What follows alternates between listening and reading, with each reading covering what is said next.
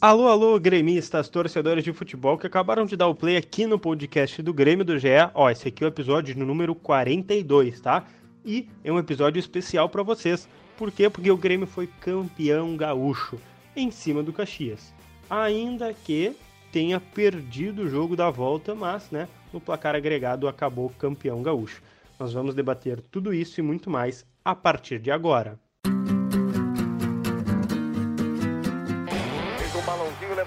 Gol!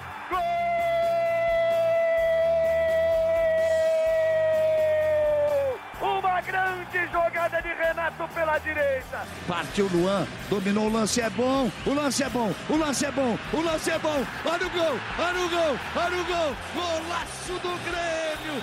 Para Everton, chegou, fez a finta, outra boa jogada, cruzamento. Olha a chance, olha o gol, olha o gol, olha o gol, olha o gol, olha o gol. Gol! Do Grêmio! Então é isso aí, gremistas e torcedores de futebol e toda a nossa audiência. Estamos começando aqui o podcast do Grêmio, aqui do GE, né?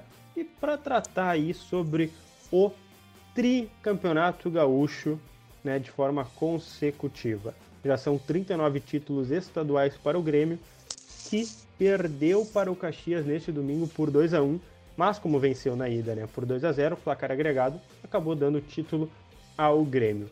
E teve uma atuação abaixo, né, deixou a desejar em alguns momentos, e a gente vai debater isso aqui agora. Vou chamar o Eduardo Moura, que esteve na cobertura em loco, né, na arena, viu de tudo, né, tudo que foi possível ele conseguiu analisar e vai trazer para a gente aqui um pouquinho do relato. Tudo bem, Dado? Vamos trabalhamos em mais um título do Grêmio aí direto da Arena e vamos falar sobre essa conquista do Grêmio do Tricampeonato Gaúcho. Vamos, vamos e temos aqui também a brilhante participação de Roberto Azambuja que já disse que se tiver um vídeo desse podcast, a atenção será em Roberto Azambuja. Boa tarde, Beto. Tudo bem, Lucas? Tudo bem, Dado? Eu, eu vou, vou lembrar aqui, né, que da última vez que a gente gravou, tu veio encher de elogios no podcast passado, que eu não participei, mas eu ouvi, tu encheu o dado de elogios, agora tá nós dois aqui. Agora tu tem que nos cobrir de elogios o tempo todo do podcast. Agora é 50-50, não, não se preocupem, não, não briguem, tá? Não briguem, vamos lá. Uh, o Grêmio, né, chegou a 39 títulos estaduais, mesmo depois de perder para o Caxias por 2 a 1 no último domingo. Estamos gravando esse podcast aqui na segunda-feira, dia 31 de agosto de 2020 né? E levou o título gaúcho, né? Faturou o título porque venceu por 2 a 0 na ida. Então, no placar agregado, deu o Grêmio. É, e a gente vem falar aqui do título, sim, de toda a representatividade que tem, né? O Renato chega aí a sete, a sete conquistas. E também temos que falar um pouquinho do campo, né? Porque acho que o desempenho aí não foi dos melhores. É, eu vou chamar aqui o, o Eduardo Moura para falar um pouquinho que esteve, né? Na cobertura lá na arena, estava mais de perto, né? Pode nos trazer um pouquinho da análise de como é que foi o Grêmio dado. Eu acho que a gente eh, pôde observar, seja lá da arena, né, ou da TV mesmo, que o time parecia um pouco, eu não sei se é essa palavra certa, mas desinteressado, assim, né? Como o próprio Renato admitiu, eh, sentado na vantagem, sem aquela gana, aquela fome de matar logo o jogo. o gol do Diego Souza deu a impressão de que seria um, uma noite, uma tarde, né? Tava é, tranquila é, para o Grêmio. O Grêmio foi diminuindo o ritmo de uma maneira inexplicável e o Caxias também muito bem treinado pelo Lacerda, sabia muito bem o que fazer e onde uh, atacar o Grêmio, né? Mas o resultado precisa ser descolado, o Grêmio é campeão, tem que comemorar mesmo. É um título histórico porque não vinha, não vinha lá desde a da década de 80, né? 87 o Grêmio não era tricampeão gaúcho. Eh, assim consecutivo. Então é algo a se comemorar, claro, é mais uma marca que esse grupo do Grêmio bate. Mas o desempenho não foi dos melhores e também tem que ser analisado, né, Lucas e Roberto Azambuja.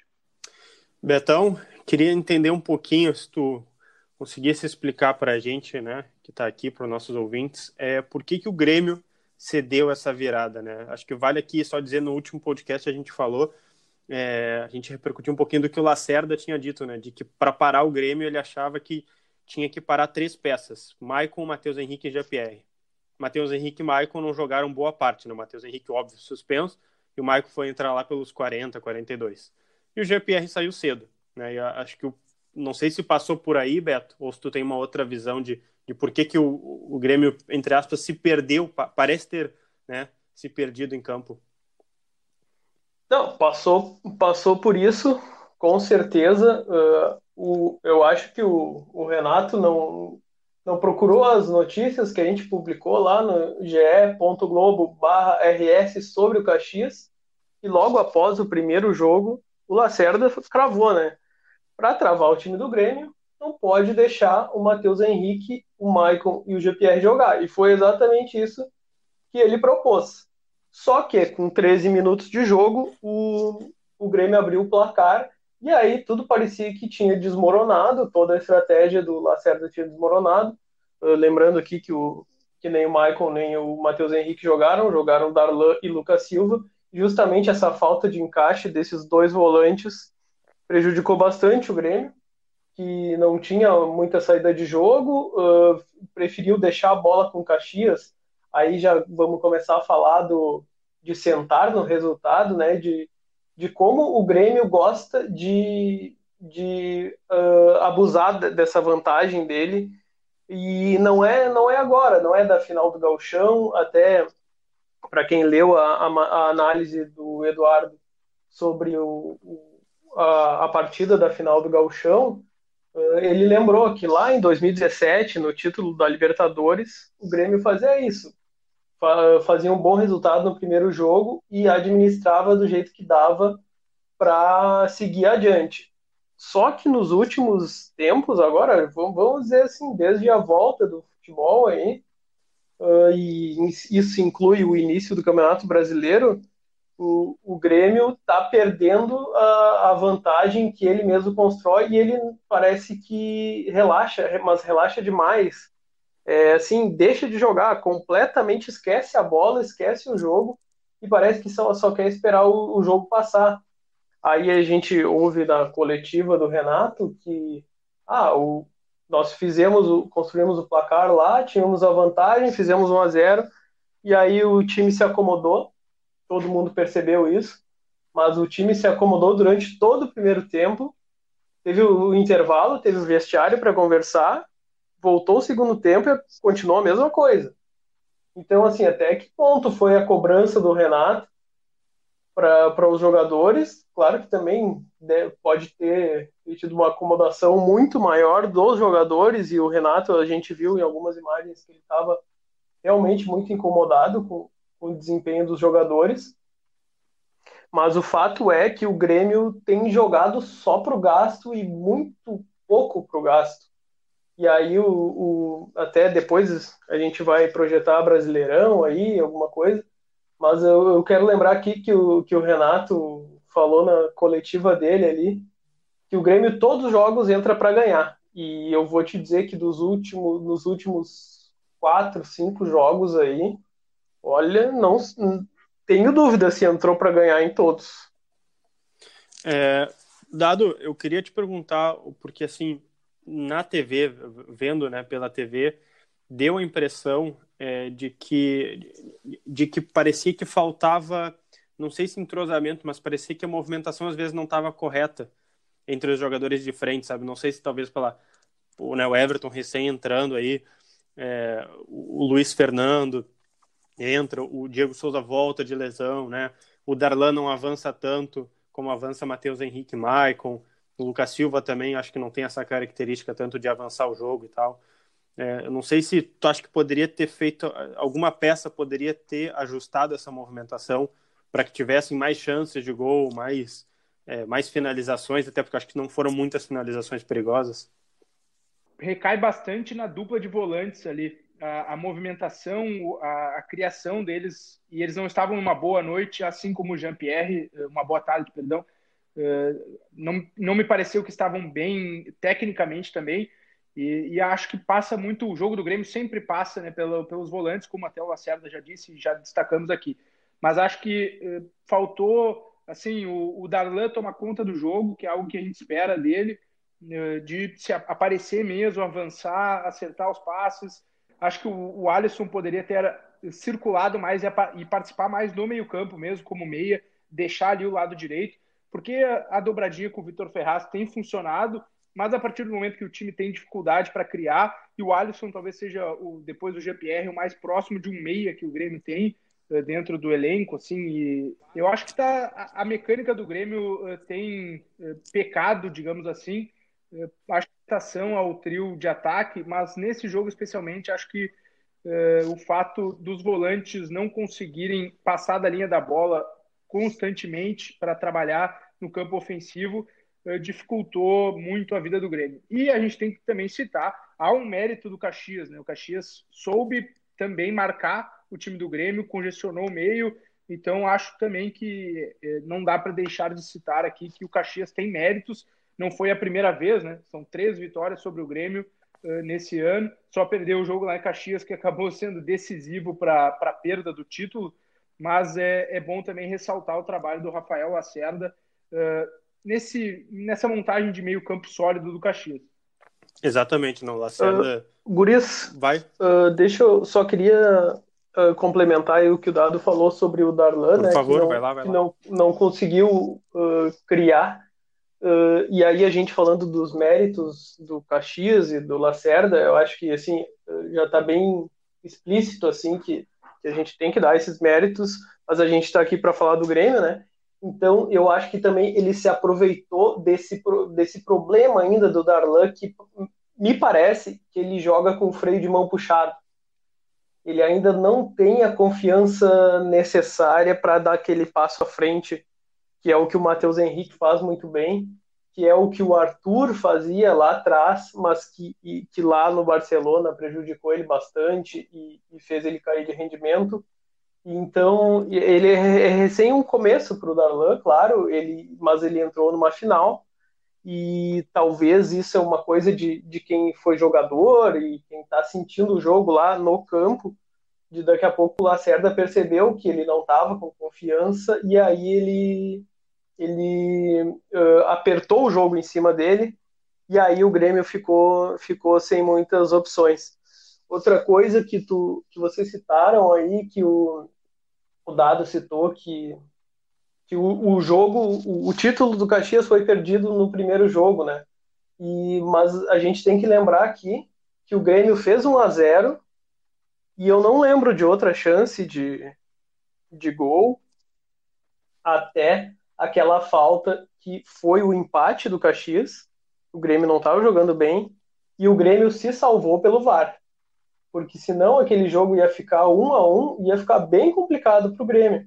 Então, assim, esse título do Grêmio também tem que agradecer muito ao VAR que anulou aquele gol do Caxias. E o Sim. 2 a 0 aí é consequência, é um golaço lá do Everton numa sobra de escanteio. Mas, assim, passa por um pouco também pelo, pelo VAR lá não ter uh, permitido que o placar ficasse em 1 a 1 lá no Centenário. Seria outra história. Perfeito, não, perfeita, perfeita pontuação, Beto. Eu acho que sim, eu acho que, né, principalmente para os gremistas aí que nos escutam, acho que a final, as duas finais, né, o jogo de ida e volta, deixam lições para o Grêmio, né, para a temporada. É, algumas peças que talvez não renderam tão bem, algumas jogadas que tem que prestar mais atenção, né? Mas eu queria trazer é, um ponto aqui para debate, que é assim, teve jogadores que foram campeões aí. É, o, o, Luiz Fernando não completando 90 minutos, né? O Robinho também não completando 90 minutos, entra só no, no jogo de volta. E o, e o, uh, o Everton, sim. É, o Everton acho que ainda talvez chegue em 90 minutos, né? Pegando a finaleira do, do jogo de, de ida e também o primeiro tempo ali do, da, da volta. É, mas eu queria trazer desses reforços, assim, eu acho que esses ainda tiveram uma atuação média, né? Estão recém entrando, né, no, nos trilhos, mas eu queria trazer um pouquinho do debate para o Thiago Neves, assim, né? Tudo bem, o Renato retira o GPR é, cedo, ali com 15, 17 minutos do segundo tempo, né? Tem, tem, claro, tem todo o contexto do pai dele, né? O Dado conseguiu conversar com o GPR, a matéria está lá no, no GE. Globo. Mas é, vocês acham que a, a, solução correta é o Thiago Neves? A gente sabe né, que Gauchão só tem seis no banco, mas agora no Brasileirão o Renato vai ter mais alternativas. Vocês acham que ele poderia ser o cara que, que era para mudar o jogo? porque né, até na matéria do Globo Esporte, aqui da, no Globo Esporte RS, tem né, uma, uh, uma imagem que o Renato disse assim, ó, é para dar tudo, Thiago, dá tudo. Vocês acham que ele deu tudo em campo? Deu tudo, o problema é, o, é que o tudo do, G, do GPR, não, desculpa, do Thiago Neves ainda é insuficiente para o que o time precisa nesses momentos. É, na análise até escrevi isso, que a velocidade da melhora do Thiago Neves é abaixo da, da velocidade que o time precisa dele em campo. É, a substituição, na teoria, é essa. Tu precisa segurar a bola, tu tem um meia que consegue cavar a falta, que consegue né, armar o jogo, só que o Thiago Neves ainda está muito fora do, desse, desse ritmo aí que ele já fez em outros momentos, e a gente já está em setembro, né? Então, o ano está acabando e o Thiago Neves ainda não conseguiu pegar o ritmo desse time do Grêmio. Eu lembro de pelo menos dois passes errados, assim, que era uma coisa. O Grêmio estava saindo de trás, tentando dar um desafogo, segurar um pouquinho a bola mais para frente, longe da área, e o Thiago Neves erra uma tabela. Uh, não me lembro com quem, acho que com o Luiz Fernando até. E não é querer achar, ser condescendente aqui com a atuação dele, né? Ele só não. Como o Renato não tinha outras opções, acaba caindo sobre ele. E acho que se o banco fosse né, de 12, aquele do Brasileirão, até ele não, não teria entrado, né?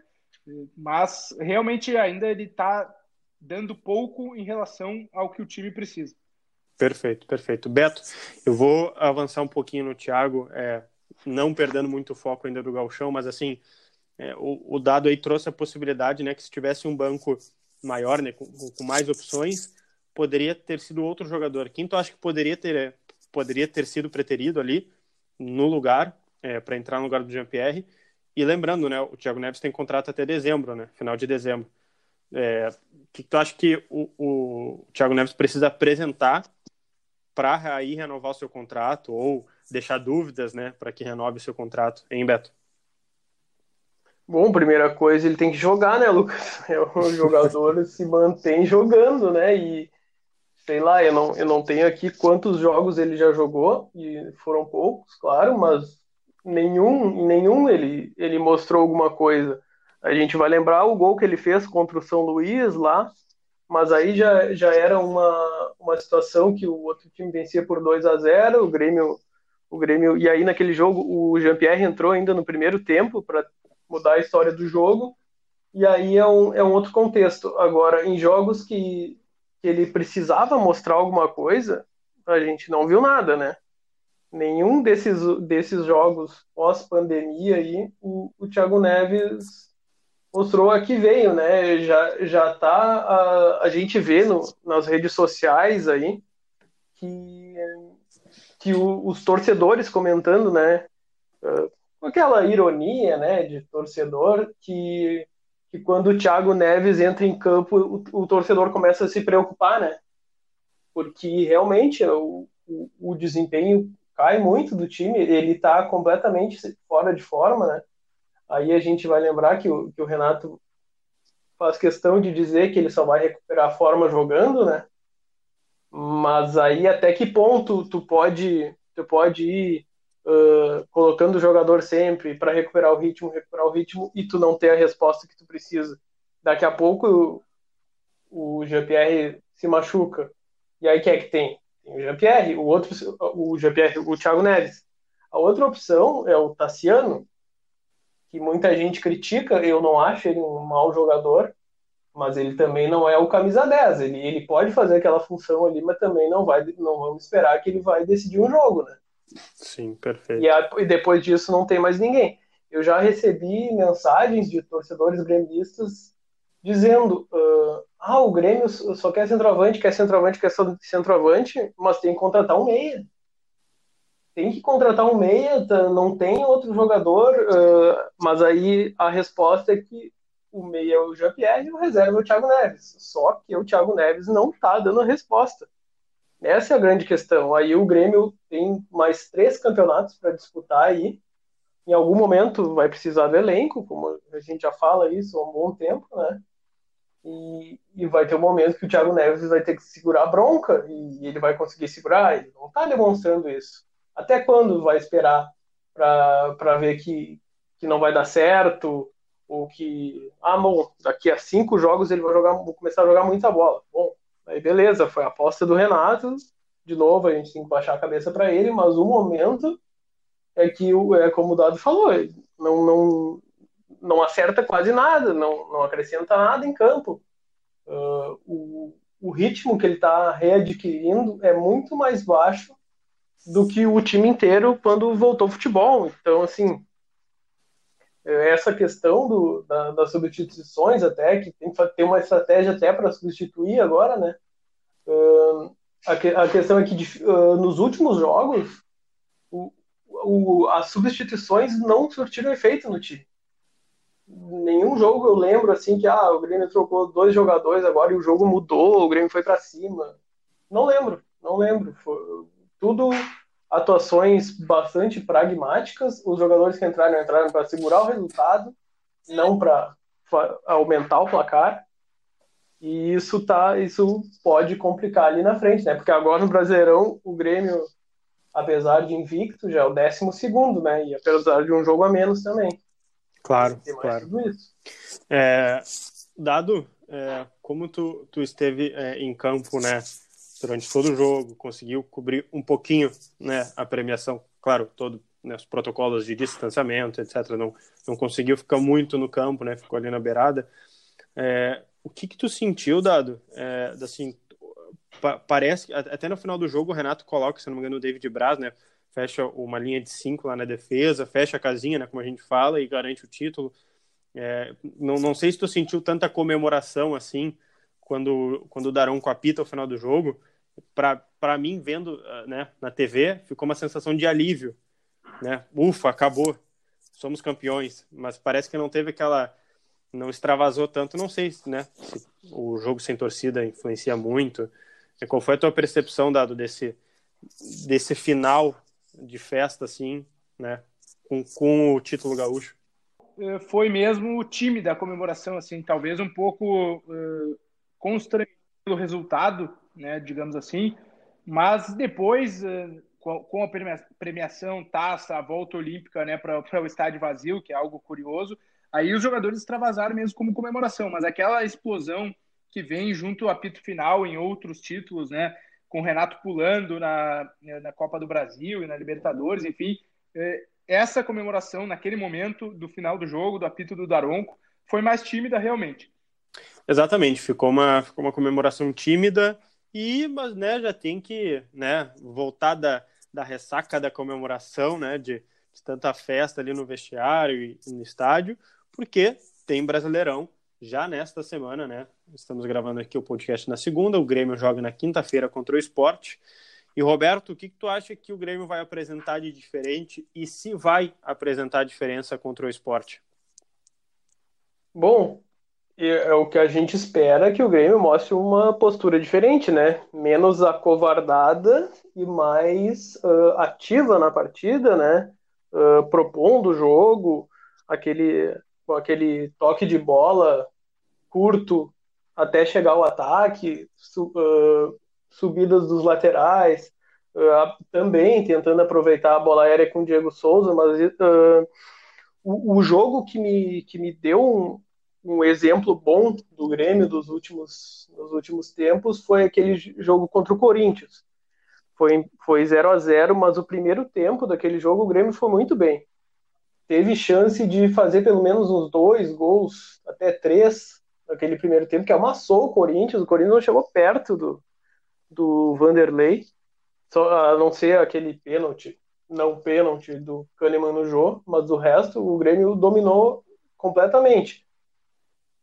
Aquele jogo, sim, uh, o Grêmio merecia ter vencido, até voltando um pouco no que o Renato já falou também, que todos os jogos que o Grêmio empatou, que estão reclamando que o, que o Grêmio empata muito, o Renato disse que o Grêmio merecia vencer todos. Eu discordo, eu acho que só merecia vencer o do Corinthians. Os outros, o Grêmio não fez nada, nada, nada para vencer. Inclusive o do Flamengo, que saiu ganhando, fez de tudo para empatar, né? E, e, contra o Vasco, jogou melhor que o Vasco, o Vasco lá em cima na tabela. O Renato fala que, que jamais vai fazer, vai deixar o time se acovardar, que não joga pro, por resultado, mas assim, o exemplo que a gente tem nesses últimos jogos é um time acovardado, sim, porque Contra o Vasco, poderia ter ganho, não forçou para ganhar. Contra o Flamengo, fez 1 a 0 jogando bem no primeiro tempo. No segundo, em vez de tentar fazer o segundo, teve chances, perdeu as chances, e aí foi lá, recuou, tomou o empate. A mesma coisa o Caxias agora, venceu o primeiro jogo por 2 a 0 já com o parêntese que eu fiz do, do VAR ter salvado o empate. E agora na Arena a mesma coisa, fez 1 a 0 se acovardou e foi lá e tomou a virada. Então, assim, como o Renato disse, ah, esse jogo vai ser um exemplo para o Brasileirão. Mas então, assim, que a resposta venha já agora, quinta-feira, contra o Sport, que é um time que vai brigar lá embaixo. Acabou de perder para o Curitiba num jogo que eu não vi, mas pelos comentários foi horroroso. E foi 1 a 0 para Curitiba com gol de pênalti nos acréscimos. Então, assim, esse é o jogo para o Grêmio dar a virada, né? Mostrar por que, que ganhou, foi campeão gaúcho merecido por toda a campanha que fez, pelas três vitórias sobre o Inter, tudo isso. Mas agora, beleza, ganhamos no susto, fomos, eh, tomamos um susto na, na final, na nossa casa, que era tinha que garantir o título. E agora vamos, vamos, vamos pensar em voltar aquele, aquele jogo bonito que era antes, né? Porque, uh, como o Renato falou, que, que tu prefere, jogar bonito ou ser campeão? Claro que eu vou preferir ser campeão, mas agora, para tu ser campeão no Brasileirão de 88 rodadas, tu vai ter que jogar bonito. Exatamente, vai ter que, algumas vezes vai ter que jogar bonito, né? Não, só jogar feio não vai dar. Dado eh, para fechar o podcast aqui contigo antes do nosso tradicional tchau, é, eu queria entender um pouquinho, Dado, é, se tu acha que tem que ter algumas mudanças de peças, é, para o jogo contra o esporte. Claro que né, ainda é segunda-feira, a gente ainda vai ter bastante informação de, de quem é que está recuperado, se alguém vai ter que ficar fora por algum desgaste. Mas eu acho que tem alguma peça ali que precisa mudar, ou alguém que está se credenciando aí que possa disputar uma titularidade. Como é que tu projeta esse jogo aí contra o esporte, Dado? A primeira peça, eu vejo o Orejuela num nível de intensidade uh, assim maior, mais importante, com uma característica diferente para o time. Acho que ele poderia ganhar essa vaga do Vitor Ferraz. Uh, e me parece também que o Luiz Fernando também pode fazer uma sombra uh, para o Alisson ou até mesmo para o PP. Mas eu acho que esses reforços todos que chegaram vão, vão se encaixando aos poucos e acho que o time do Grêmio vai ser mesmo aquela base que a gente conhece e já é eh, né, dos últimos anos, dos jogadores dos últimos anos aí, né, com o Alisson, com o GPR e com o PP mesmo em campo. Perfeito, perfeito. Então, estamos finalizando esse episódio é, especial, né, do Gauchão, que teve lá suas comemorações, mas também deixou algumas lições aí para o Grêmio. E agora teremos a sequência do Brasileirão, daqui a pouco já volta a Libertadores e também a Copa do Brasil. O Grêmio estreia né, na Copa do Brasil, ainda teremos o sorteio e tudo mais. Mas isso são, serão temas né, para os próximos podcasts. Obrigado, Beto, pela sua brilhante participação. Vamos providenciar um episódio em vídeo ainda em podcast. Hein? Eu ainda vou fazer isso até o final do ano. Ah, tá, beleza, Lucas. Obrigado pelo convite, obrigado ao Dado aí pela participação. Mas eu queria que o Dado me ajudasse nesse, nesse momento, nesse encerramento, para dizer que tu não puxou o nosso saco durante o programa, cara. Só no início e só no final. Aí, aí é pouco, entendeu? A gente precisa de mais um pouco.